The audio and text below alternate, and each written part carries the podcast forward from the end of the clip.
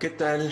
Muy buenas noches. Tengan eh, todas, todos ustedes que nos acompañan en esta nueva emisión de IntelliJuris de Democracia sobre la Mesa.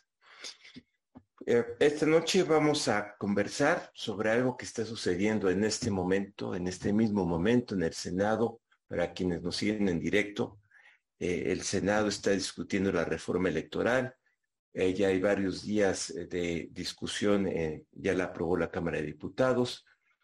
Y, y, para tratar de ilustrar de qué va la reforma electoral, por qué, qué es, cuál es su contenido, por qué importa, qué nos preocupa, Hemos preparado este programa de, reacción rápida para quienes nos siguen en directo y para quienes nos siguen en diferido lo podrán eh, seguir también. Y eh, tenemos a un grupo de, especialistas que han venido siguiendo esta discusión y eh, la intención es transmitirles, comunicarles, conversar sobre el contenido de esta reforma, sus implicaciones para la democracia en México. Nos acompaña la abogada Erika Mendoza Bergmans, especialista en Derecho Administrativo y Constitucional, eh, socia del despacho Barrios Mendoza Bergman, una especialista en, el tema con experiencia práctica eh, en estas materias. Nos acompaña el doctor Mariano Sánchez Talanquer, eh, profesor investigador del Colegio de México, también especialista en temas político-electorales y el doctor Javier Martín Reyes, investigador del Instituto de Investigaciones Jurídicas de la UNAM y también un conocido comentarista en temas eh, político-electorales. Y para conducir el programa eh, lo hará eh, el maestro Ricardo Becerra, analista político, promotor de la democracia y actualmente director del Instituto de Estudios sobre las Transiciones en México. Eh, Ricardo, sin mucho más preámbulo, porque hay mucho que conversar, te dejo eh, el micrófono para que conduzcas el programa y les agradezco a todos los que nos acompañan. Esperemos que sea una discusión interesante. Adelante, Ricardo, muchas gracias. Gracias, gracias, Sergio. Eh, muchas gracias a, pues en primer lugar a nuestro auditorio y por supuesto a, a Erika, a Javier Martín, a Mariano por su disposición. Creo que IntelliJuris ha hecho un esfuerzo muy importante por dar causa y explicar a un público amplio eh, los problemas centrales eh, eh, jurídico y políticos que enfrenta México, entre los cuales sobresale, por supuesto, el, el problema de la reforma electoral. Muy buenas noches a todas y a todos y muy bienvenidos. Em, no, no, no quiero interrumpir ni, ni, posponer más eh, la discusión que, como dice muy bien Sergio, está en este momento eh, resolviéndose en el Senado de la República con, muchos problemas, con muchos vaivenes y rompimientos dentro de las fracciones parlamentarias de los eh, partidos en, en el país, en el Senado, y cuyo desenlace pues todavía es incierto, aunque eh, la posibilidad de que esta reforma sea aprobada es eh, pues la mayor. Eh, se trata sin duda de una de las iniciativas más regresivas y diría yo más destructivas que ha vivido México en materia electoral en varias décadas, quizás en cuatro décadas. Eh, de ese tamaño y, digamos, de esa gravedad es el tema en el que, la que vamos a, discutir. Y yo creo que eh, lo que debemos eh, hacer para empezar, Erika, si nos haces el favor, que de un modo descriptivo, pues nos expliques, le expliques al auditorio de qué se trata y cuál es el contenido de esta reforma que ahora mismo, insisto, se discute en el Senado. Perfecto. Muchísimas gracias y muchísimas gracias por, la invitación a Interliuris y, y muchas gracias, Ricardo. Entrando en, materia, ¿qué es eso de la reforma electoral? Seguramente muchos de los que de los que nos están escuchando dicen, bueno, y todo, ¿por qué hay tanto ruido sobre la reforma electoral en, en medios de comunicación? Incluso este, ahorita en los comentarios ya preguntaban si estamos hablando del plan B, ¿no? Entonces, ¿qué, es eso del plan A, B y C de la reforma electoral? Y, a muy, muy grandes rasgos, este, creo que hay, que hay que mencionar que por una iniciativa enviada por el Poder Ejecutivo, por el presidente, se pretendió hacer una reforma electoral a nivel constitucional, ¿no? Ese, llamémosle que ese es el plan A. E, ese plan A no pasó porque ustedes, bueno, o el auditorio sabe que se necesita una mayoría calificada para aprobar esto en sede democrática y no se contaron con los votos necesarios. Inmediatamente después de que no eh, fue aprobada en Cámara de Diputados por mayoría calificada la reforma, la reforma constitucional en materia electoral, dijeron, y perdón por, por decirlo en términos tan coloquiales, este, si quieren, pero creo que nos explicamos mejor, inmediatamente después dijeron, ah, bueno, no el plan A, pues presentó el plan B, que son reformas a leyes secundarias o leyes ¿no? abajo de la Constitución. Y para reformar estas leyes, o llamémosle leyes secundarias en materia electoral, no se necesita mayoría calificada, se necesita mayoría simple. Y eso le llamamos el plan B, ¿no? ¿Por qué se habla de un plan C o por qué empezó a salir en medios de comunicación el plan C? El plan C surge porque eh, Monreal señala 21 inconstitucionalidades de este, de este paquete de, reformas a leyes secundarias y, y, hace una propuesta diferente, ¿no? Y a eso le llamamos el plan C.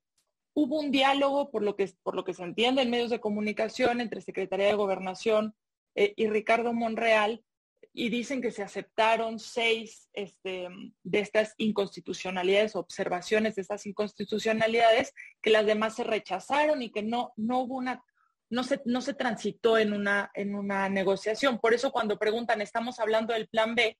Por aquí en los comentarios, sí, sí estamos hablando del, del plan B, ¿no? Que es este paquete. Ahora, a muy grandes rasgos, ¿qué es lo que ha pasado con la aprobación de este plan B de reformas electorales a nivel, a nivel legal.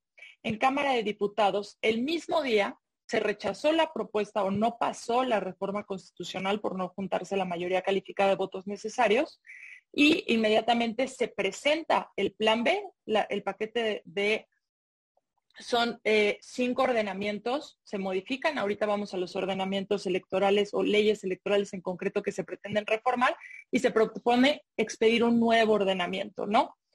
Eh, ahora, ¿qué pasa en Cámara de Diputados? Se presenta y, se dice que pasó fast track. ¿Qué es eso de que se aprobó fast track? ¿No? Y es que se aprobó una dispensa del trámite, es decir, se brincaron el trámite de comisiones, se brincaron trámite y sin entrar en muchos detalles, un trámite parlamentario dándole el, eh, debido normal, ¿no? Un dictamen en comisiones, etcétera, una discusión debida y le dieron el carácter de urgente. ¿Por qué se pudo hacer esto en diputados? Porque eh, para darle este dispensa de trámite o darle un trámite urgente a estas iniciativas, se vota por mayoría simple al interior de Cámara de Diputados y eso es lo que pasó y por eso se aprobaron el mismo día.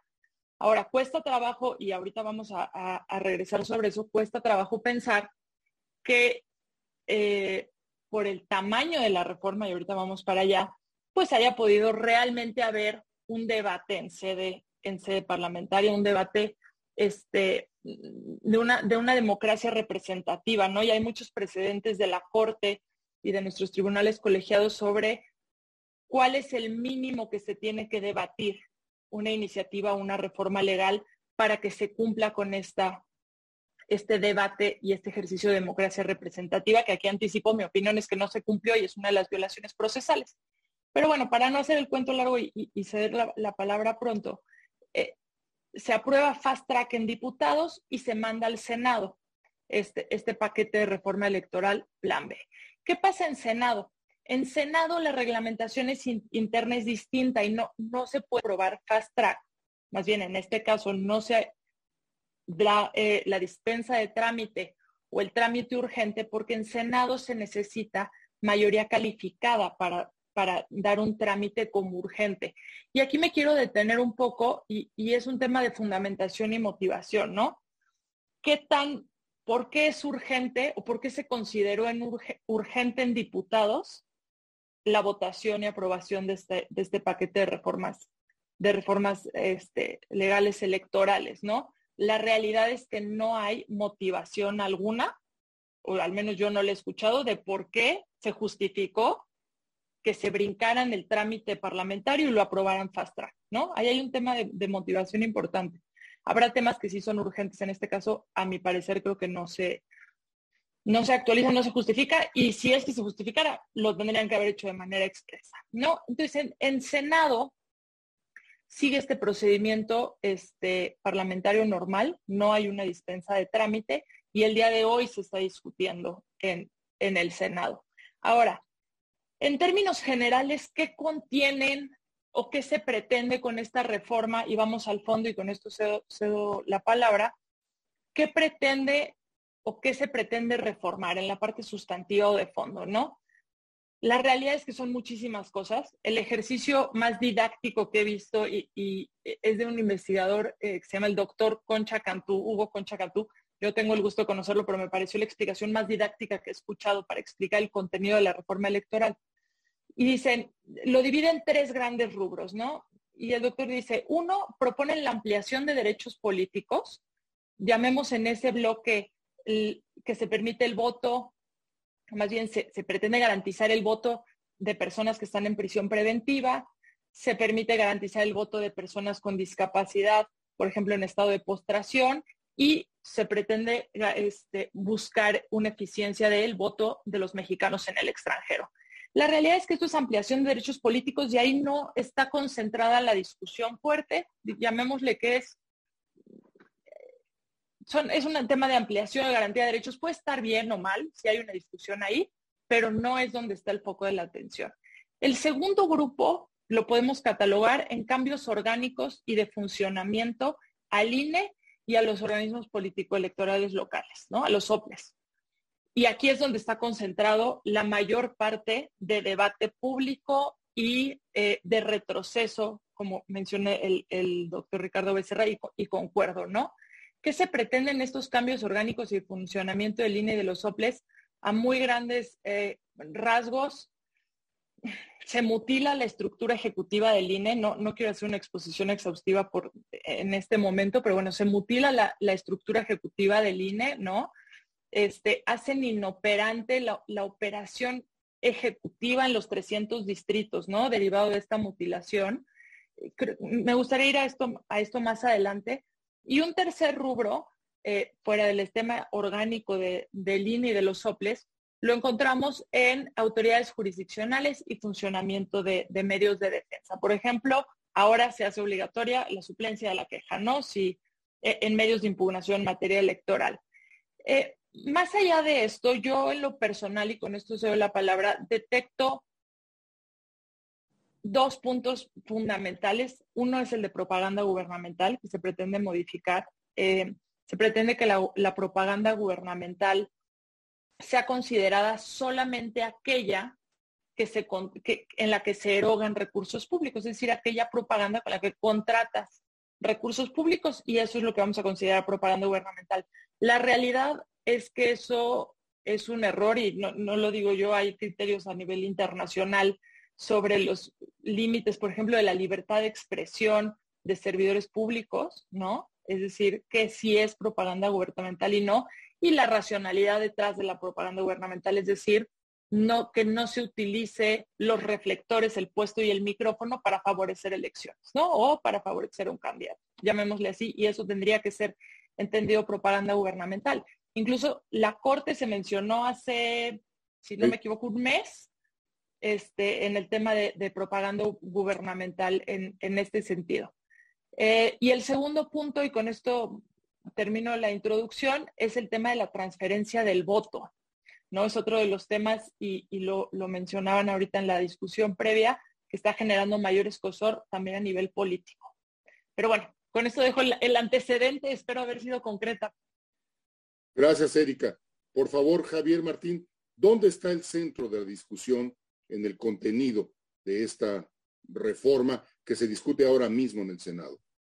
Ya, sí, a ver, lo primero que habría que decir es que sí es una reforma muy ambiciosa que altera muchísimas eh, aspectos de la organización electoral, también de la resolución de las disputas eh, electorales, y esto es como una caja de Pandora, es decir, conforme pasa el tiempo van saliendo más y más y más cosas, ¿no? Entonces, eh, creo que si tratáramos de hacer un ejercicio de síntesis, yo diría, hay problemas fundamentales relacionados con la estructura del INE, ¿no? Tanto en los órganos desconcentrados como en los órganos centrales. En los órganos desconcentrados lo que pasa es algo dramático. Se propone eliminar algo así como el 80% de la estructura territorial que tiene el INE, ¿no? digamos, en los 300 eh, distritos que está dividido el país. Y esto... 85, 85. No, no, 300 distritos que tiene el, el, No, perdón, 85%, 85%. Ya, ah, ya, ya, yo dije, no, bueno, ya, don, Ricardo Becerra nos anda cambiando la división territorial. o sea, es decir, hombre, el, 85% pues es, una cantidad eh, absolutamente eh, absurda que complica, hay que decirlo, todas las tareas permanentes que realiza el INE. es decir, el INE no es una estructura que solo funciona durante las elecciones, sino que de manera continua está realizando una serie de tareas que están relacionadas, por ejemplo, con el hecho de que todos podamos tener la credencial para votar, que es la identificación oficial, ¿no? Más extendida y que garantice el derecho a la identidad de las y los eh, mexicanos. Eh, afecta también una serie de tareas relacionadas con los procesos relacionados con eh, revocación de mandato, consultas populares, funciones relacionadas con la sanción de los partidos políticos. Esa es otra dimensión que creo que vale la pena mucho enfatizar. Y ahí lo que vemos es un adelgazamiento que creo que podría una de dos, o colapsar el funcionamiento, digamos, del día a día de la institución, o por el contrario, demandar que se terminen contratando a otras personas que ya no formarían parte del servicio profesional electoral. Entonces ahí estamos viendo una desprofesionalización que en el mejor de los casos lo que quita son esas garantías de autonomía, de independencia y de efectividad, y en el peor de los casos que pone en riesgo incluso la realización, digamos, de labores fundamentales para las elecciones.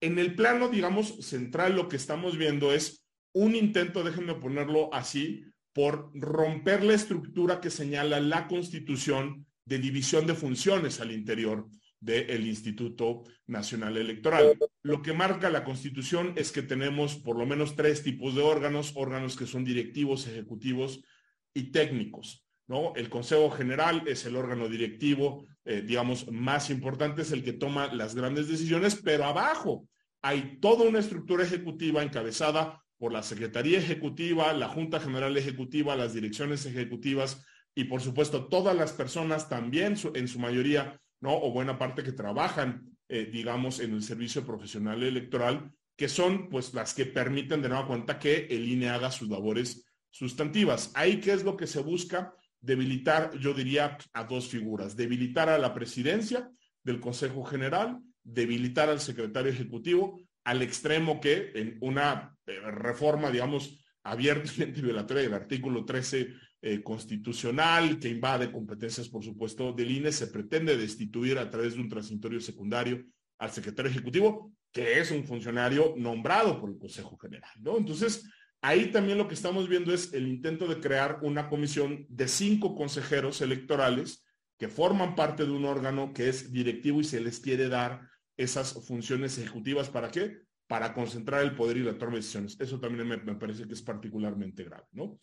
Eh, hay una eh, segunda división que yo diría está relacionada eh, con el ámbito local.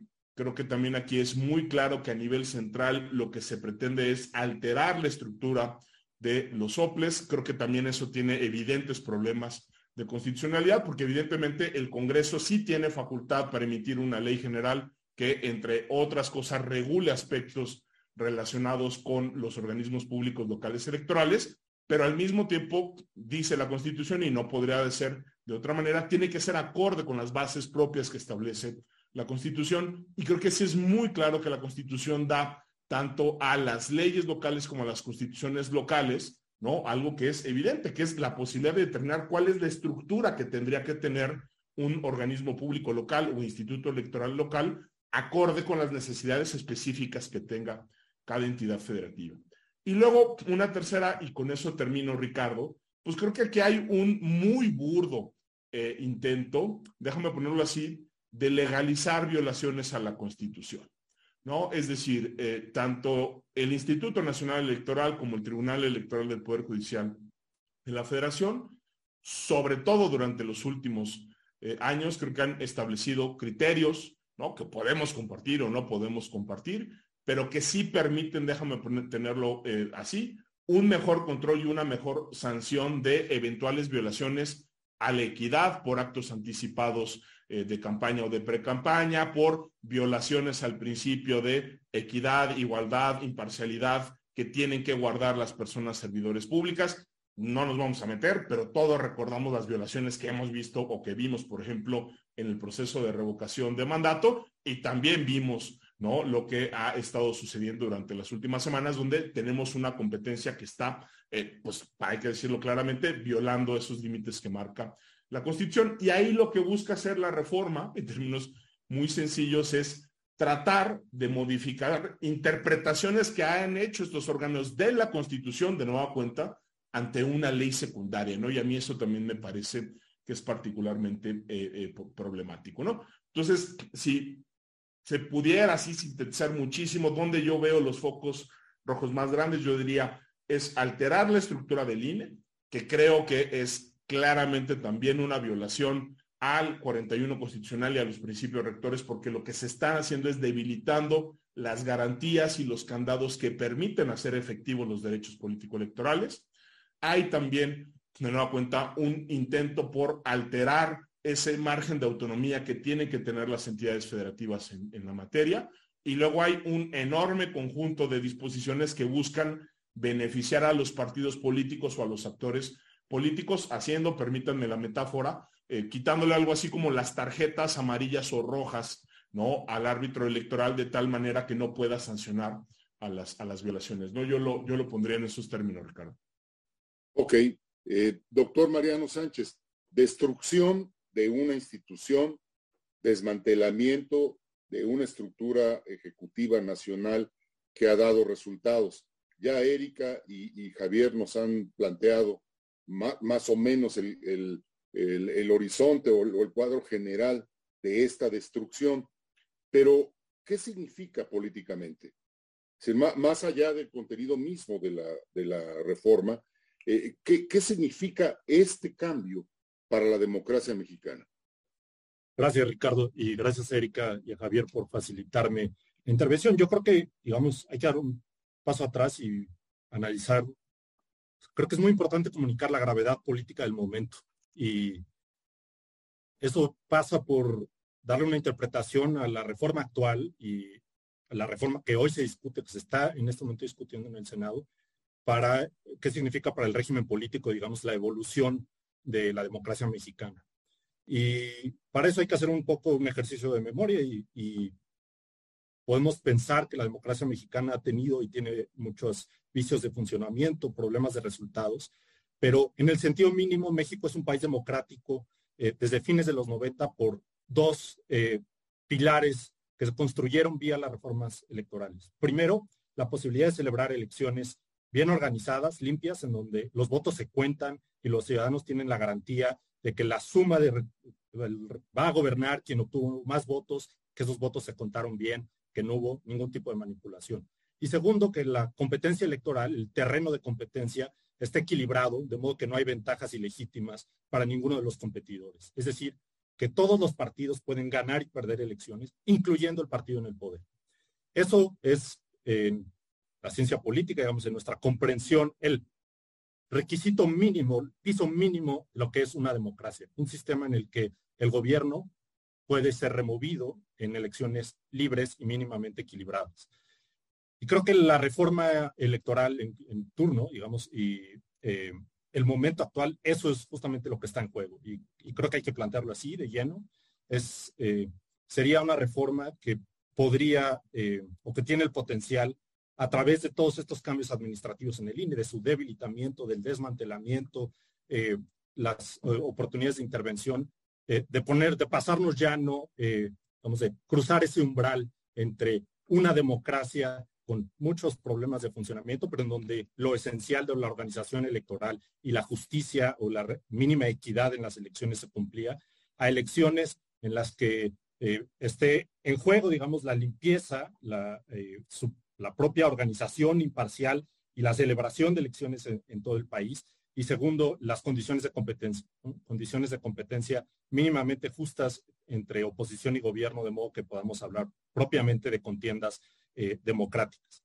Creo que el nudo central es cierto que es muy importante, creo, digamos, que el auditorio y tengamos conciencia que si bien es cierto que la reforma constitucional, digamos eso que Erika llamaba el plan A, que llevó a la movilización en, la marcha, eh, en donde digamos el eslogan principal fue el INE no se toca, esa reforma constitucional eh, en efecto fue ya eh, derrotada porque no había la mayoría calificada.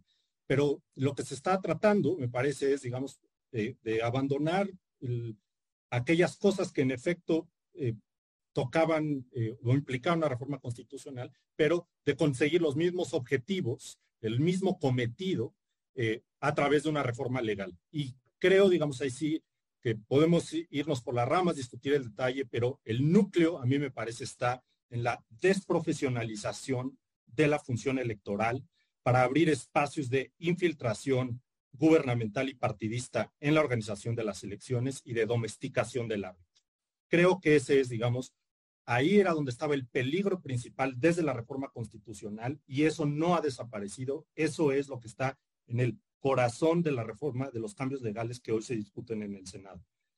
Pasa, eh, digamos, eh, ya lo decían eh, Erika y Javier, lo que se está poniendo en riesgo es la operación elemental del INE en el territorio para las funciones que desempeña tanto de manera cotidiana como la credencialización, la actualización del padrón, que es una función constante. El INE no nada más existe el día de las elecciones, el INE está permanentemente desplegado en todo el país vía una estructura burocrática administrativa en las 300 juntas distritales y eso desde la base, es decir, de abajo hacia arriba, desde, desde ahí se está tratando vía los recortes, eh, digamos, la, el despido, eh, en esencia la desaparición, eh, para en términos prácticos, de la, del servicio profesional electoral. Es decir, que los funcionarios encargados de cada una de las etapas de la organización electoral, desde el registro de votantes, la credencialización, la capacitación de funcionarios,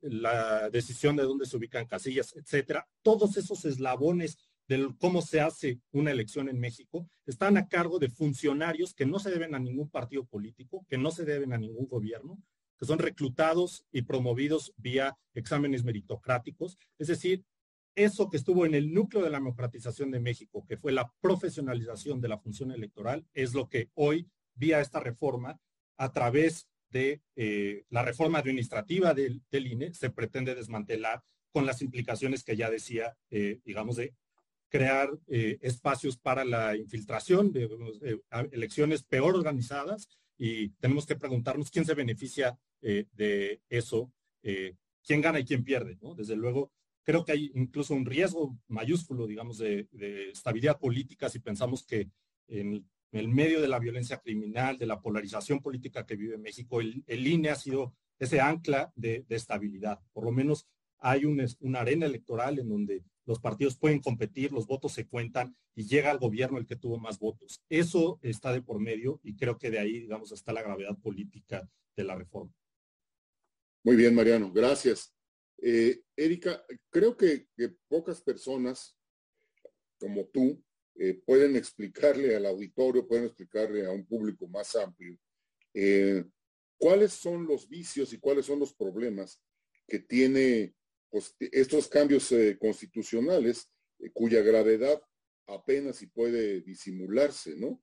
En tu opinión, en, tu, consejo, ¿dónde están, digamos, los núcleos, los argumentos más importantes para que aquellos que quieran defender al INE, defender a la democracia mexicana, puedan recurrir a las instancias jurídicas y, e impugnar ¿no? la, esta reforma tan regresiva, tan destructiva y como dice Mariano, eh, probablemente con, con, esa semilla sembrada de, crisis política en los siguientes años. Sí, claro, claro, por supuesto. antes de, entrar a, los medios de impugnación, me, voy a permitir hacer dos comentarios muy breves eh, en este hilo. Por ahí en algunos de los comentarios ponen, no todo es malo. Y efectivamente, ¿no? No todo lo, no, todo lo propuesto es malo, ¿no? Tema de votos, en el, de, votos, eh, de garantizar el voto de personas que están en, en prisión preventiva es bueno, ¿no? Lo que sí es malo, y eso sí abarca toda la reforma, es que se pretenda discutir uno de los epicentros de la democracia mexicana, que es las, eh, quién organiza y quién este, supervisa las, las elecciones en menos, de, en menos de una semana, ¿no? Y eso sí, eso sí es un vicio de procedimiento de, de toda la reforma, de todo el paquete. Es decir, eh, y, es ahí como, como voy a entrar a los medios de impugnación, ¿no? Porque los temas de impugnación para cuestionar la constitucionalidad de este, de este paquete de reformas electorales, lo podemos ver desde las violaciones procesales y violaciones sustantivas o de fondo, ¿no? Las violaciones procesales son demasiado evidentes, ¿no? Es más, hasta hoy en, en la discusión este, del Senado, y para quien no lo haya seguido seguramente estará en las noticias, la, la senadora Beatriz Paredes solicitaba no retirar el, tema de votación por lo evidente y graves de las violaciones este, procesales que apuntábamos, ¿no? Es decir, y en términos bien concretos, no, no puedes pretender ejercer una, democracia deliberativa, uno sin deliberación y dos si no saben lo que están votando. Y si daba, si dale, más bien, no sabían qué estaban votando, ¿no? Entonces, es que no todo es malo en la reforma, no, precisamente, hay que discutir cada punto con calma. Igual y hay unas cosas muy buenas, pero hay que discutirlas. Y es ahí donde está la violación principal, ¿no? Hay, hay una acción de inconstitucional, hay, bueno, hay muchos precedentes, pero hay, hay una acción de inconstitucionalidad 52-2006 este, y sus acumuladas. Y me voy a permitir leer dos, dos, tres líneas. Dice, la aprobación la aprobación de tal decreto, en palabras de la Corte, dice, la aprobación de un decreto sea el resultado del debate democrático que debe existir en todo órgano legislativo, máxime cuando tampoco se justificó la supuesta urgencia, ¿no? Entonces, efectivamente, los reglamentos de las, de las cámaras prevén supuestos de trámite urgente, pero no todo es urgente o no es urgente porque así lo digan. ¿Por qué es urgente? ¿No? En un desastre natural, quizás, ¿no? Eh, ¿no? Entonces, palabras de la Corte en otro asunto, en este precedente que seguramente será utilizado en los medios de impugnación que ahorita vamos a mencionar, dice, además de la propia votación con la que fue aprobada, logró imponerse aprovechando un mecanismo legal que no fue instituido para tales fines, sino únicamente para casos excepcionales. ¿Estamos ahorita en un caso excepcional? Yo creo que no, ¿no? Que razonablemente justifiquen la urgencia de su aprobación, ¿no? Y y en los que deberán observarse los principios democráticos que deben de regir todo debate parlamentario. Y lo que no hay aquí, o lo que no ha habido es un debate parlamentario, ¿no? Pero bueno, esas son las cuestiones de violaciones este, procesales, ¿no? De, incluso eh, lo que lo mencionaba la, senadora Beatriz Paredes, votaron o no sabían lo que estaban votando en Cámara de Diputados. Era una propuesta la que estaba publicada en la Gaceta Parlamentaria y una distinta a la que aprobaron, ¿no? Entonces, realmente no sabían lo que estaban votando. Eh, y ahí me, interrumpe quien me quiere interrumpir. Eh, y, y, hay violaciones de fondo, ¿no? Sustantivas, violaciones constitucionales. Ahora, ese es todo un tema, porque es una, eh, el dictamen de senadores tiene más de 700 páginas. Obviamente esto no se va a no, no se debió ni siquiera estar discutiendo en una semana. Debería de haber mesas de discusión, una de propaganda gubernamental, una de financiamiento a partidos políticos, una de la estructura del INE, que es mejorable o que es perfectible, por supuesto que sí, por supuesto que hay fallas en, en, la organización. El tema es que se pretende desaparecer en una semana lo que son avances democráticos desde los noventas, ¿no? Como lo decía este Mariano. Entonces, las violaciones de fondo, me gustaría apuntar efectivamente el tema de la estructura orgánica del INE. Hay candados constitucionales que no se están respetando. tema de propaganda gubernamental. tampoco. La transferencia, propaganda gubernamental, ya hay presidente de la Corte además, ¿no? Dos, el tema de la transferencia del voto, es decir, en términos muy coloquiales, que a través de convenios entre partidos aliados, si a un partido le faltan votos para conservar su registro, porque tiene que tener mínimo el 3% de la votación eh, válida emitida para conservar su registro, a ah, te faltan votos para no desaparecer, te, paso votos, y aquí lo, sabrá mejor Mariano que, yo en un contexto político, esto es para el PT y el verde, ¿no? Donde, eh, perdón, Erika, que te interrumpa, también hay presidente constitucional, porque eso eh, era una vieja figura en donde los partidos, tú no llegabas al umbral y tu partido de coalición te regalaba unos votos y eso eh, en su momento, en la reforma de 2007, se eliminó y la Suprema Corte, eh, recuerdo bien las palabras, me parece que era el ministro Franco, que dijo, pues transferirle votos a un partido aliado puede ser muy piadoso, pero desde luego no es ni democrático ni constitucional. No está respetando el, sentido del voto, ¿no?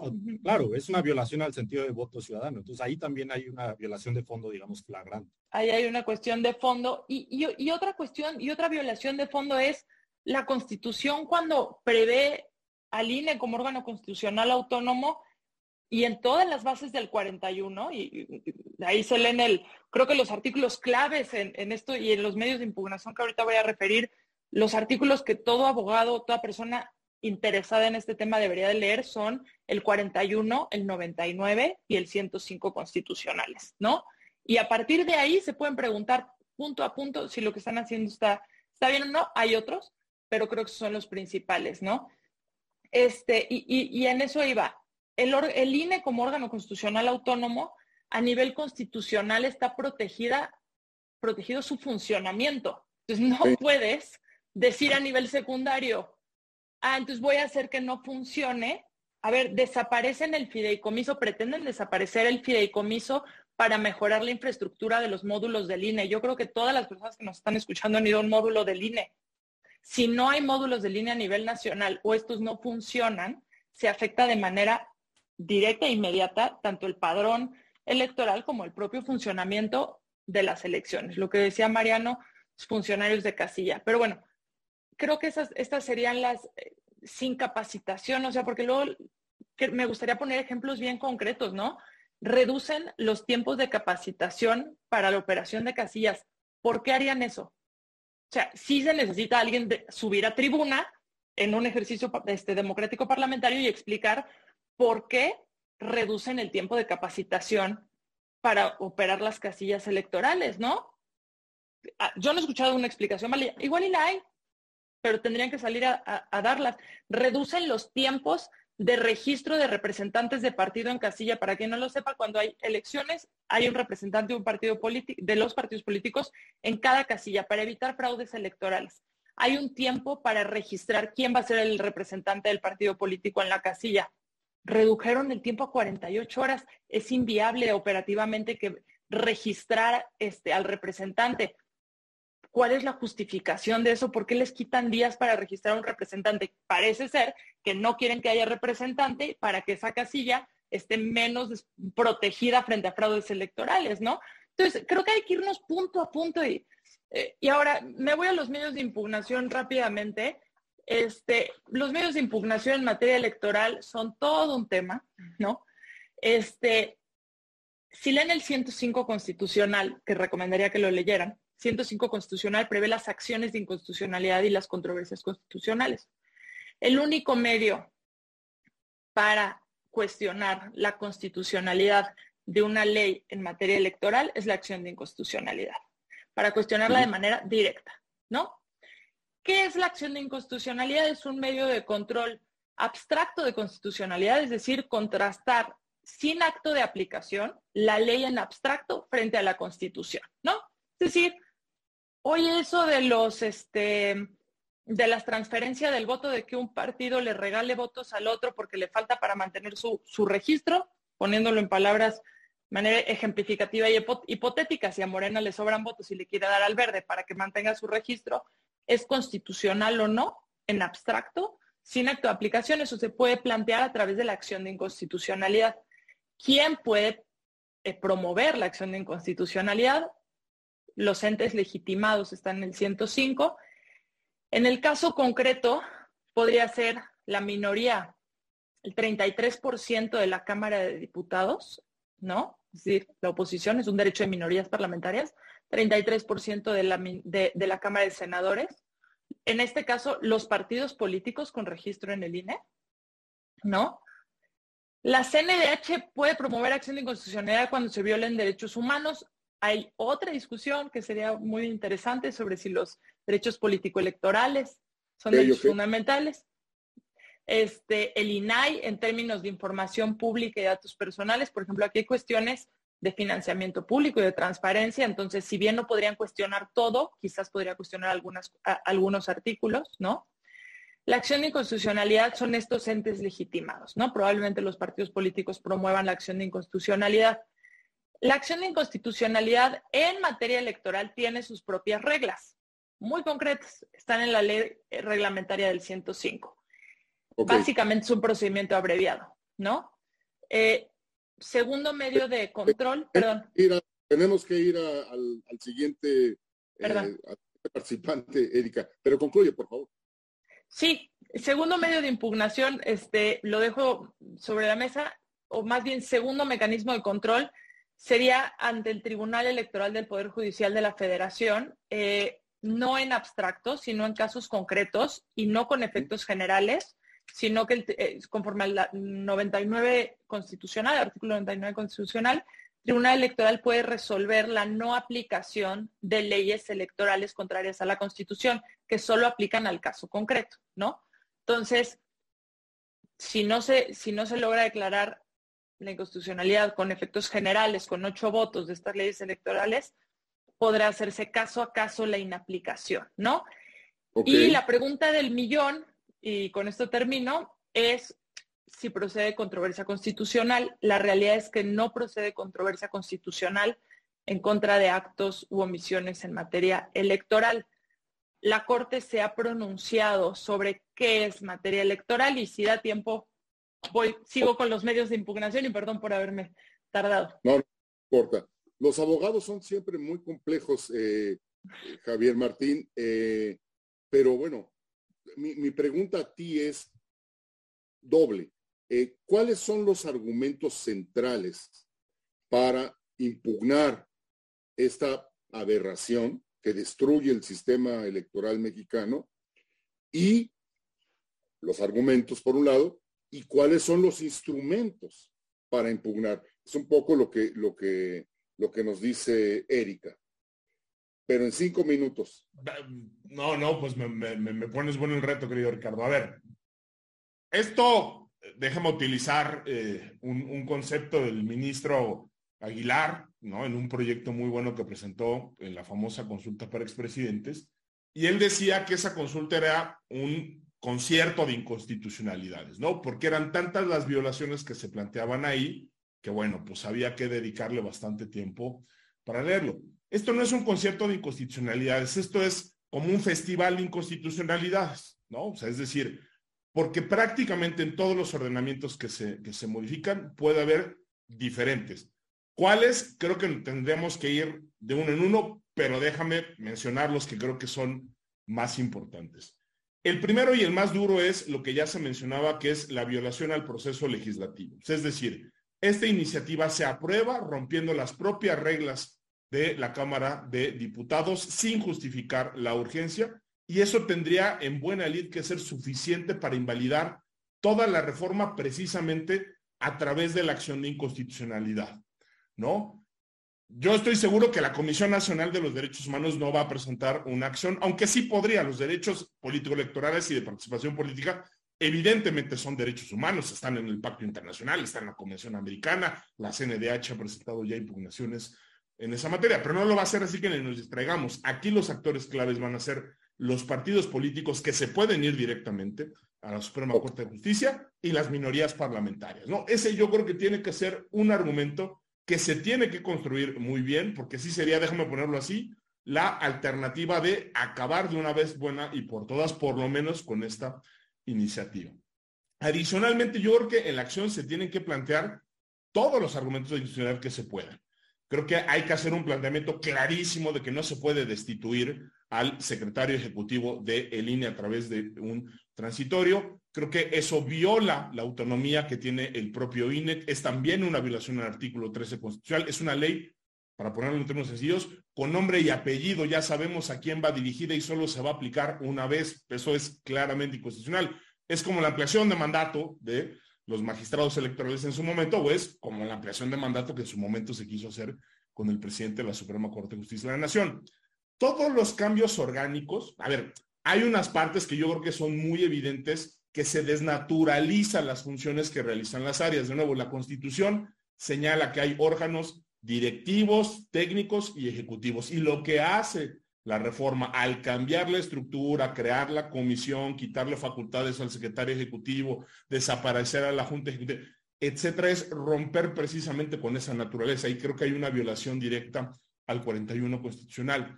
Otros cambios, ¿no? Digamos, yo lo que diría es, todos los cambios que afectan la organización electoral y que nos dejan en un estado de cosas donde se garantiza de peor manera la autenticidad y la libertad en las elecciones. Creo que son medidas que violan el artículo primero constitucional en la medida en que son reformas regresivas. ¿Por qué? Porque todas esas garantías, o sea, es decir, ese eh, parroquismo que luego vemos en la legislación electoral, esa regulación excesiva, esos detalles que muchas veces se han criticado, digamos, en, la doctrina y en el sector eh, especializado, pues no son requisitos ociosos, no son ocurrencias, no son ganas de complicar las cosas, no son ganas de gastar el dinero al, a lo menso, para decirlo de alguna manera. Son procedimientos que lo que permiten de nueva cuenta es que el, el, el ejercicio efectivo de esos derechos se materialice. Transitar a un modelo que tiene menos garantías, que tiene menos candados, que no tiene ningún tipo de racionalidad, es decir, una cosa que a mí me parece muy preocupante es que en la propia exposición de motivos y, en el debate, ni el debate pues no se dijo nada, no hay ninguna justificación de por qué podríamos esperar que el nuevo modelo nos dé por lo menos el mismo nivel de efectividad en materia de esa garantía de derechos políticos electorales. Y en esa medida, de nueva cuenta, creo que ahí lo que estamos es frente a este, reformas regresivas. Eh, y yo te diría, creo que también en la parte de los estados yo creo que es muy importante, yo creo que es eh, entendible por qué estamos ahorita concentrándonos en, lo nacional. Evidentemente el INE es un órgano eh, muy importante, tiene facultades también las elecciones locales, pero no nos olvidemos también de la dimensión local. es decir, los OPLES juegan un papel fundamental en todas las elecciones y de nueva cuenta yo lo que veo aquí son invasiones de facultades, es decir, el Congreso de la Unión, es decir, un órgano general a través de una ley general que por supuesto de nueva cuenta puede crear la ley general, puede reformarla, eso no está debate, eso está constitucionalmente contemplado, pero lo que no puede hacer es invadir las facultades que tienen los congresos locales a través de reformas a sus constituciones locales y leyes locales para regular la manera en la cual, de nueva cuenta, se organizan esos institutos electorales locales. Yo creo que esos son planteamientos que también tienen que estar ahí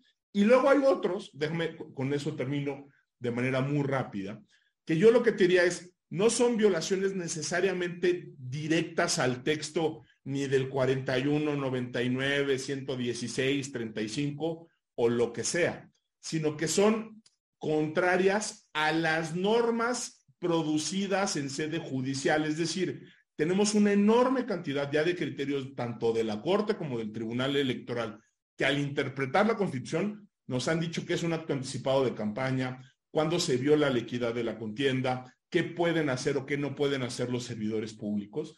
Y una ley secundaria no puede alterar, de nueva cuenta, una interpretación constitucional. Yo creo que ahí también va a ser muy importante que en las acciones de inconstitucionalidad o en los medios de impugnación de materia electoral, yo estoy convencido de que aquí el gran problema con la Corte es que, aunque las acciones en, materia electoral se tendrían que resolver mucho más rápido, esta Corte se está tardando y se está tardando mucho. Entonces, yo sí creo que ahí el Tribunal Electoral en control concreto va a tener un papel fundamental más allá del tema de relatividad de las, de las sentencias, ¿no? Ok. Mariano, eh, tanto Erika como Javier nos han explicado que eh, los, eh, los flancos para una impugnación y las instituciones sedes que recibirán las impugnaciones. Y, sus argumentos han sido fundamentalmente jurídicos.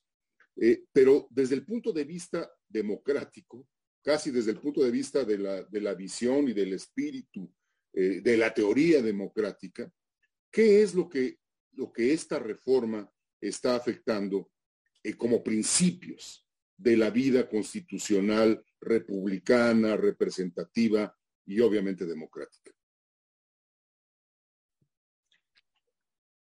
Bueno, yo creo que hay que volver al inicio, digamos, el ejercicio de los derechos políticos, el derecho colectivo a poder poner y quitar gobiernos por la vía del voto en elecciones libres y imparciales. O sea, eso es lo que está de por medio. Eh, en México eso no ocurría, no ocurrió durante todo el siglo XX porque no había incertidumbre sobre quién iba a ganar las elecciones.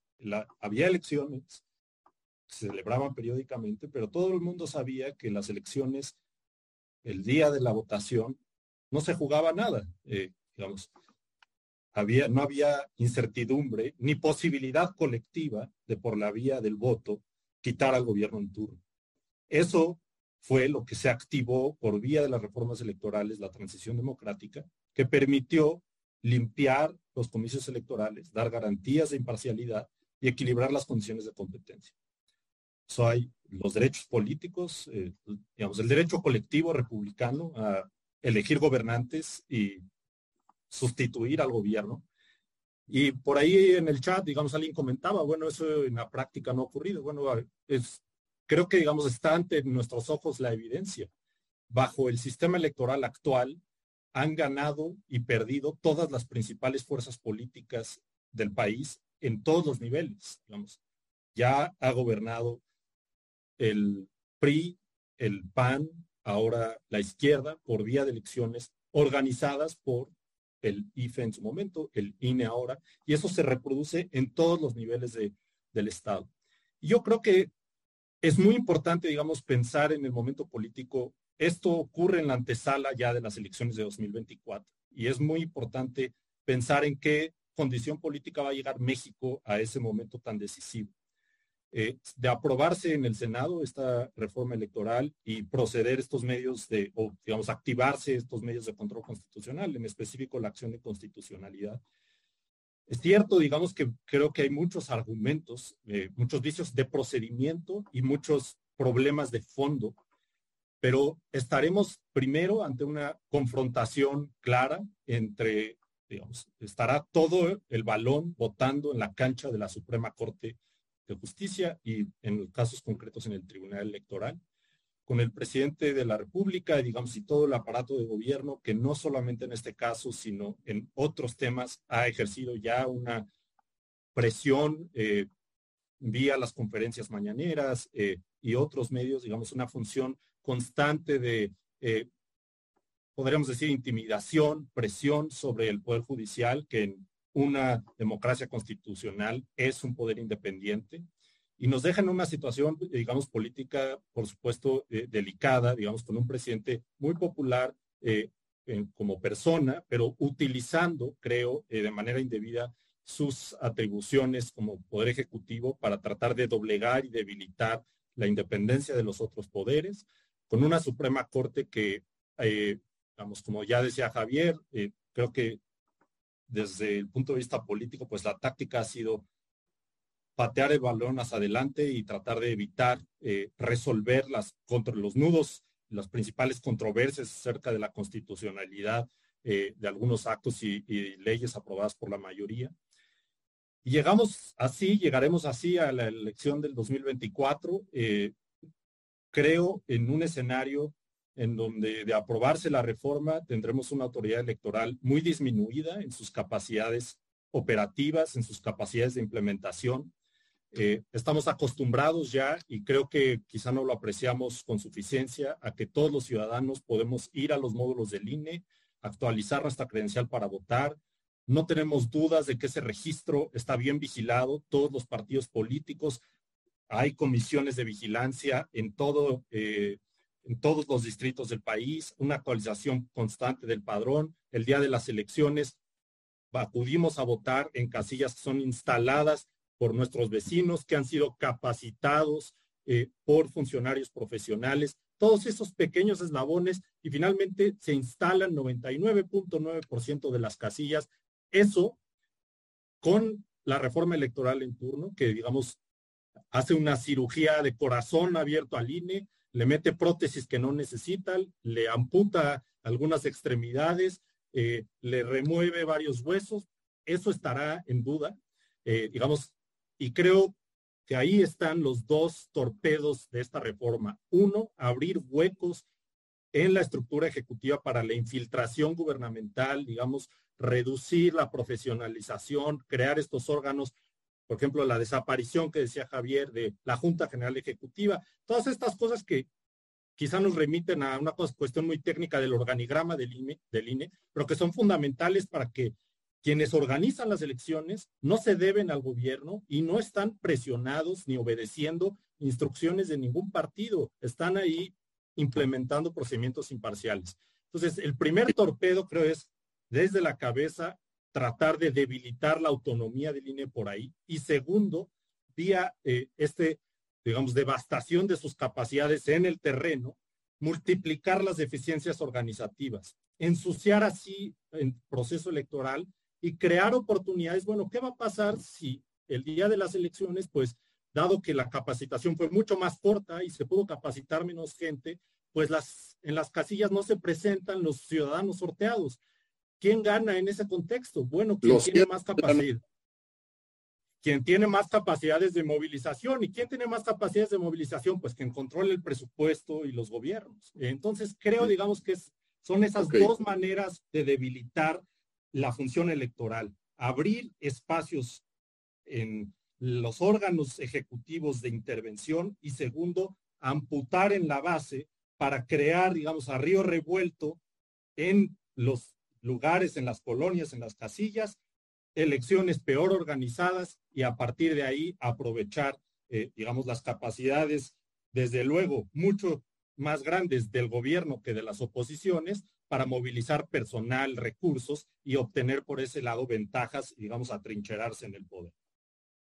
Erika, perdón, en dos minutos, que estamos ya a punto de terminar, ¿cuál sería tu recomendación fundamental como, como buena abogada, como como experta litigante a, quienes quieren eh, defender al INE y, quieren impugnar en esas dos instancias que nos has explicado, eh, a, la, de, impugnar esta reforma electoral. Sí, y por ahí veía en los, en los comentarios, ¿no? No está, no está fácil, porque eh, la materia electoral, y por eso empezaba diciendo que la impugnación no es, este, no es cualquier cosa. Lo primero es creo que como ciudadanos sí habría que impulsar eh, y pedir rendición de cuentas, ¿no? Al final del día, pues nosotros votamos por, nuestro, por los senadores, votamos por los diputados y sí tendría que haber un ejercicio activo de la ciudadanía en el que se exija eh, la, interposición de la acción de inconstitucionalidad a las minorías parlamentarias, ¿no? Eh, siendo un ciudadano que suponiendo no esté en contra de esta, de esta reforma. Lo mismo con los partidos políticos, es decir, exigir y una es mucho más valioso de lo que la gente cree eh, que sí se involucren y, exijan desde la ciudadanía esta rendición de cuentas y el ejercicio de estas acciones, ¿no?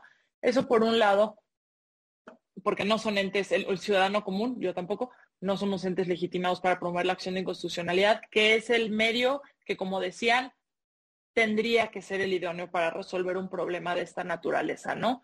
Ahora, además de eso, si eventualmente este, están involucrados en un acto de autoridad, podrá promoverse caso a caso, dependiendo, porque es una materia muy amplia, decía, son más de 700 páginas de, dictamen de Senado, y son muchos tópicos distintos, pues habrá los recursos este, ante el Tribunal Electoral, ¿no? Por ejemplo, los JDC, el Juicio para la Protección de los Derechos Político-Electorales, ¿no? Creo que puede haber estrategias en las que se busque la inaplicación caso a caso de determinados, este, de determinadas normas vía Tribunal Electoral. No es lo ideal porque no va a solucionar el problema a gran escala, ¿no? Y, y ahora hay un tema bien, este, que sería bien el tema de la controversia constitucional, porque por ahí decían los consejeros de, de línea hoy en la mañana en su, en su posicionamiento que harían o echarían mano de todos los, los recursos de defensa, ¿no? Para defender al INE. El tema de la controversia constitucional va a estar bien interesante. Es un tema jurídicamente que daría para totalmente otra discusión. Este, qué es materia electoral, ¿no? Porque decía la regla general es que controversia constitucional no procede en materia electoral, pero hay algo que se llama materia indirecta, en donde sí se ha aceptado que el INE promueva controversia constitucional, por ejemplo, cuando se le bajaron los recursos presupuestarios, ¿no? Y ahí el INE interpuso controversia constitucional, se admitió y se resolvió porque dijeron, esto no es materia electoral en estricto sentido, es un tema de organización y funcionamiento presupuestario. Y creo que por ahí podría intentarse la procedencia de la controversia constitucional. Lo digo entre comillas y haciendo mucho énfasis en que la regla general es que no procede en materia electoral, ¿no? Y, por ahí se pueden hacer cosas experimentales, por ejemplo, el impugnar en, términos de procesos legislativos distintos a la materia electoral, se ha reconocido y hay precedente que puedes promover juicio de amparo en contra de violaciones al procedimiento este, legislativo. Aquí es materia electoral y el juicio de amparo no es un medio de defensa en materia electoral, está excluido por completo pero si solo es contra la violación procesal, habría que preguntarnos, ¿no? Es un poco experimental, este, pero yo, yo ahí lo, dejaría. Muy bien, gracias, Erika.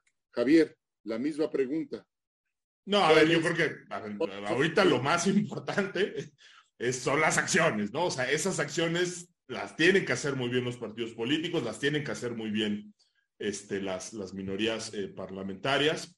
Eh, yo creo que dada la magnitud de lo que está en riesgo. Es decir, creo que Mariano ya dos veces nos recordó que acá nos estamos jugando el carácter democrático del Estado mexicano, pues es decir, las condiciones que permiten que los que hoy gobiernan se vayan el día de mañana por voto popular y los que hoy no gobiernan mañana puedan acceder ahí, ¿no? Hay precedentes también en acciones de inconstitucionalidad, muy poquitos, ¿no? Relacionados con suspensión. Yo creo que es algo que se tendría que intentar, porque si esta reforma se echa a andar y se empieza a desmantelar la estructura, yo sí tengo la impresión de que vamos a estar frente a afectaciones muy grandes e irreparables.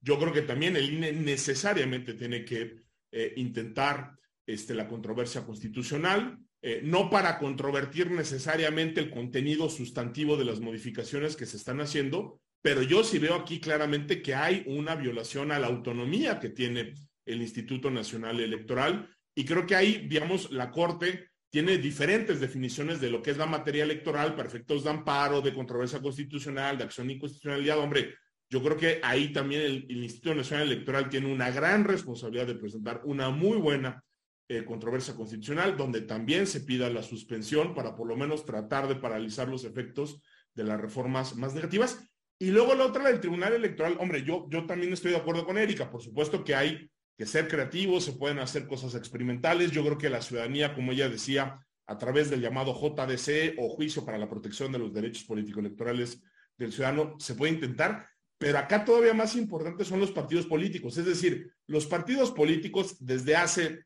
décadas tienen reconocida la posibilidad de impugnar prácticamente cualquier acto de la autoridad electoral. ¿Por qué? Porque se les reconoce que tienen la capacidad de presentar déjame ponerlo así, impugnaciones en defensa de intereses difusos, más allá de lo que los afecta directamente a ellos, ¿no?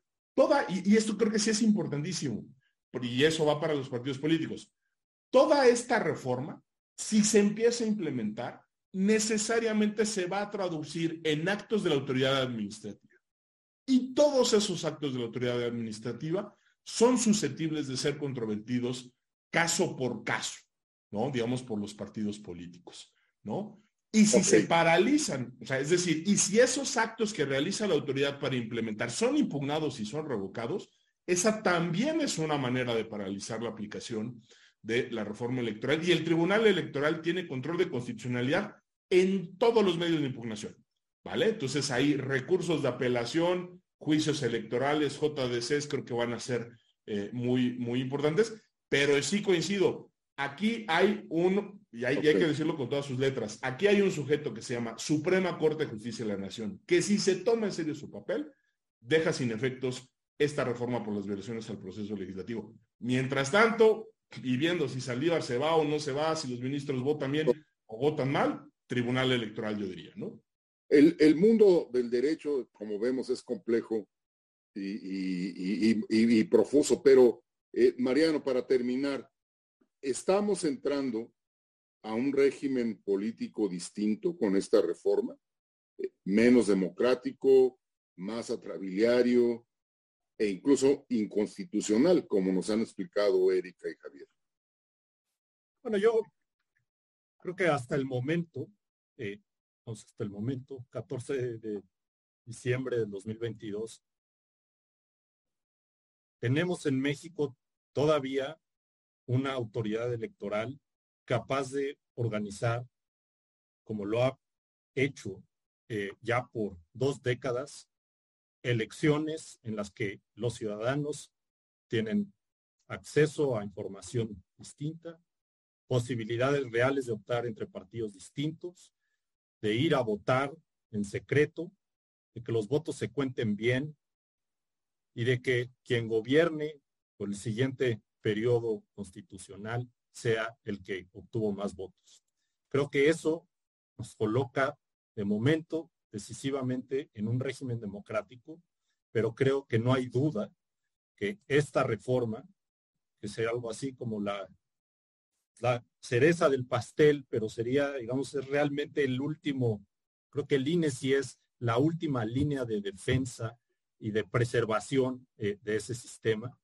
Eh, no quiere decir que en México dejaremos de tener elecciones, pero sí hay un riesgo, creo, muy real con esta reforma de una regresión a un régimen político eh, quizá competitivo, pero al cual ya no le debemos poner el sustantivo de, o el adjetivo de democrático, sino un autoritarismo competitivo, que es, digamos, como la ciencia política o los expertos clasifican lo que era México, por ejemplo, antes de esas reformas democratizadores de los 90. Es decir, un sistema político en donde la cancha está estructuralmente inclinada en favor del gobierno en turno, en donde las oposiciones están disminuidas, en donde las elecciones son, pueden ser competitivas, hay, digamos, un conflicto político real, pero no hay garantías eh, de imparcialidad, eh, hay posibilidades eh, de fraude, de manipulación,